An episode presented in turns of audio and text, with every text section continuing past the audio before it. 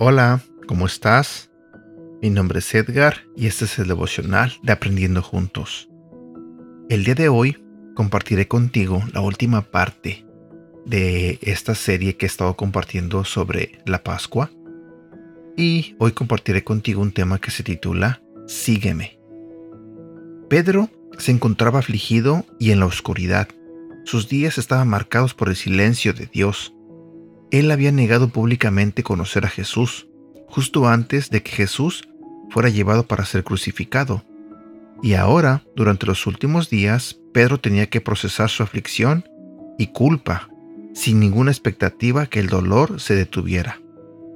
Pero durante la mañana del tercer día, la tumba de Jesús se halló vacía, y la piedra había sido removida.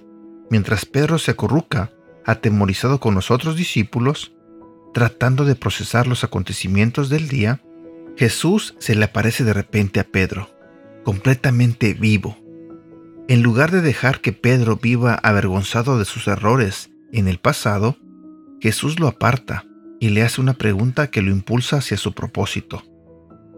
¿Me amas? Con esta pregunta, Jesús invita a Pedro a reafirmar la relación que él había negado. El poder de Jesús sobre la muerte y la oscuridad significó que Pedro no tenía que ser definido por sus errores del pasado. Él aún podía aceptar su llamado y convertirse en el líder que Jesús siempre supo que sería.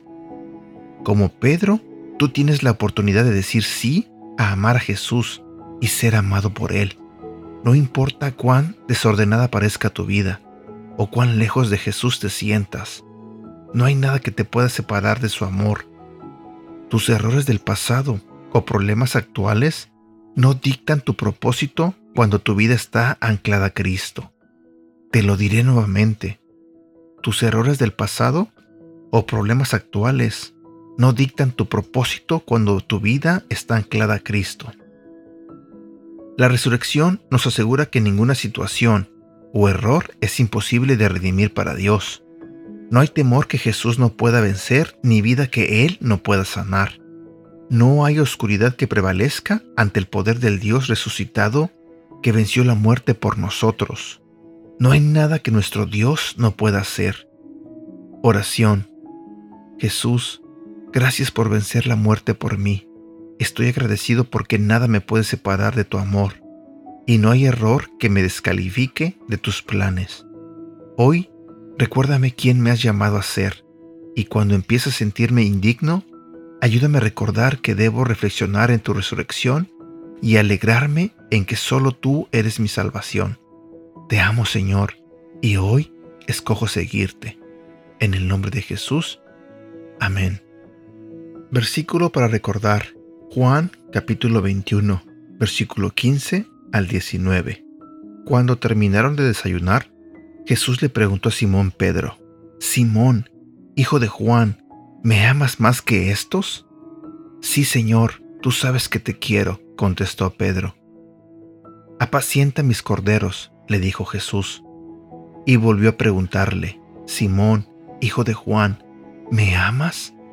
Sí, Señor, tú sabes que te quiero. Cuida de mis ovejas.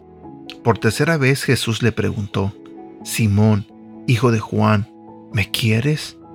A Pedro le dolió que por tercera vez Jesús le hubiera preguntado, ¿me quieres? Así que le dijo, Señor, tú lo sabes todo, tú sabes que te quiero. Apacienta mis ovejas, le dijo Jesús. De veras te aseguro que cuando eras más joven, te vestías tú mismo e ibas a donde querías, pero cuando seas viejo, extenderás las manos y otro te vestirá y te llevará a donde no quieras ir. Esto dijo Jesús para dar a entender la clase de muerte con que Pedro glorificaría a Dios. Después de eso añadió, Sígueme. Hoy quiero terminar este devocional haciéndote una pregunta. ¿Has tomado la decisión de seguir a Jesús? ¿Has tomado la decisión de seguir al Hijo de Dios? Si no lo has hecho, hoy es el día. Te invito a que le entregues tu vida, que le entregues tu corazón a Dios y que aceptes a Jesús en tu vida y lo hagas el Señor de tu vida. Créeme que será la mejor decisión que puedas tomar por el resto de tu vida. Si tomaste esa decisión y aceptaste a Jesús en tu vida, bienvenido a la familia de Dios.